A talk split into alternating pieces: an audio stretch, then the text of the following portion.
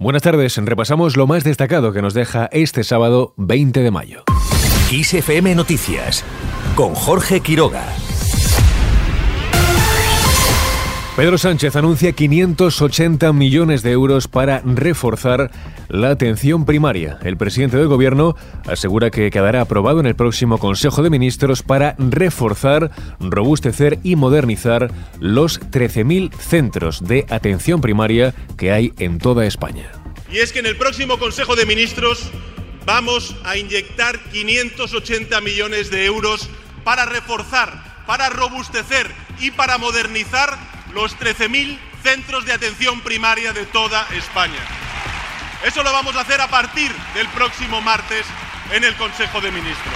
Sánchez ha insistido en la importancia de defender la sanidad pública y gratuita universal en el territorio nacional. Por su parte, Ayuso pide el voto para el PP en toda España con el fin de acabar, dice, con el gobierno inmoral y débil de Pedro Sánchez. Así ha calificado la gestión del jefe del Ejecutivo e insiste en la máxima de la unidad en respuesta a la fragmentación de Sánchez.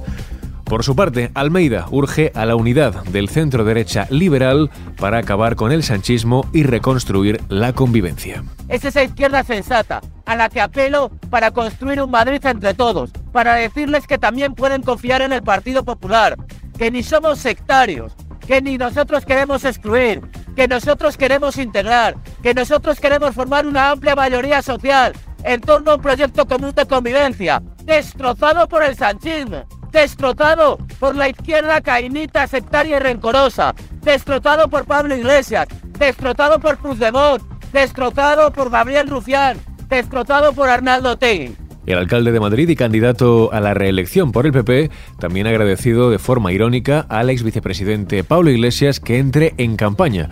El regidor entiende que los madrileños van a votar en las urnas contra él.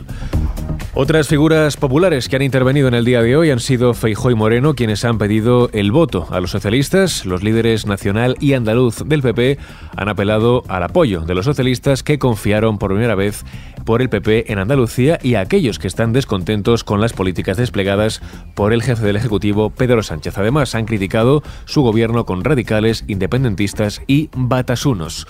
Mientras, Yone Belarra asegura que sería mucho más fácil gobernar con el PSOE si todo lo que dijesen en campaña se cumpliera después. El otro día decían en campaña, ¿no? Algunas personas que lo que más les gustaba de Pedro Sánchez es que es muy elegante, muy guapo. A mí el Pedro Sánchez que más me gusta es el preelectoral. Porque a mí me encantaría gobernar con el Pedro Sánchez preelectoral. Sería mucho más fácil gobernar con ellos si todo lo que dicen en campaña lo cumplieran después pero sabemos muy bien que no es así. Siempre Podemos tiene que arrastrar al Partido Socialista para que cumpla con lo que prometieron en campaña. La secretaria general de Unidas Podemos ha dicho que votar sí al derecho a la vivienda es votar a su formación y que su partido es el único que se va a dejar la piel porque la ley se cumpla hasta la última coma. Vamos con otros temas. Mariano Rajoy critica la campaña antidemocrática, a su juicio, de Podemos contra Ayuso. Yo, como os decía al principio, estuve 40 años en política. He visto de casi todo. Una campaña tan brutal y tan antidemocrática como la que algunos han puesto en marcha contra Isabel Díaz Ayuso, yo no la he visto nunca. Sus autores, que son conocidos, que están en el Frankenstein, pues quedarán retratados el próximo día 28. El expresidente del gobierno ha denunciado la mala praxis de la formación morada contra la presidenta de la Comunidad de Madrid y augura que quedará en la inmensa minoría. Rajoy ha alabado el liderazgo político y social, así como la capacidad de gestión de Isabel Díaz Ayuso. Dejamos este asunto. El precio de la luz se desploma más de un 30% este domingo. Llegará de media hasta los 31,52 euros el megavatio hora. El tramo con el valor más alto será entre las 9 y las 10 de la noche y el más bajo entre las 10 y las 11 de la mañana cuando llegará a ser totalmente gratuito. Seguimos con otras cuestiones ya en clave internacional. Zelensky y Macron discuten la formación de pilotos de combate ucranianos. Los líderes de Ucrania y Francia han abordado esta cuestión durante la cumbre del G7 en Hiroshima con vistas a la posible entrega a Kiev de una partida de aviones de combate F-16. Por otro lado, el jefe del grupo Wagner anuncia la toma de la ciudad de Bakhmut. Yevgeny Prigozhin asegura que el asedio de esta zona ha durado 224 días y ya controlan toda la superficie de esta ciudad. Ucrania, por su parte, desde el bando de Zelensky aseguran que sus fuerzas siguen combatiendo en la ciudad, según recoge la agencia ucraniana Union. Y terminamos, el puente de Brooklyn cumplirá esta próxima semana 140 años.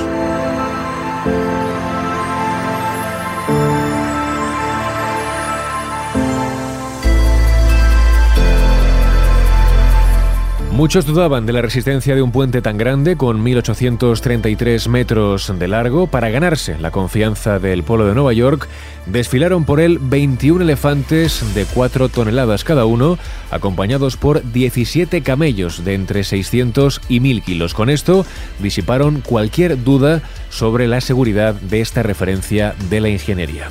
Por este puente de dos niveles pasan diariamente 116.000 automóviles por seis carriles, más de 3.000 ciclistas en dos carriles ad hoc y por encima de ellos lo cruzan diariamente 30.000 personas en la plataforma superior. Con esto último lo dejamos. Cristina Muñoz estuvo al frente del control de sonido. Ya sabes que puedes seguir al tanto de toda la información cada hora en directo en los boletines de XFM. Muy buenas tardes.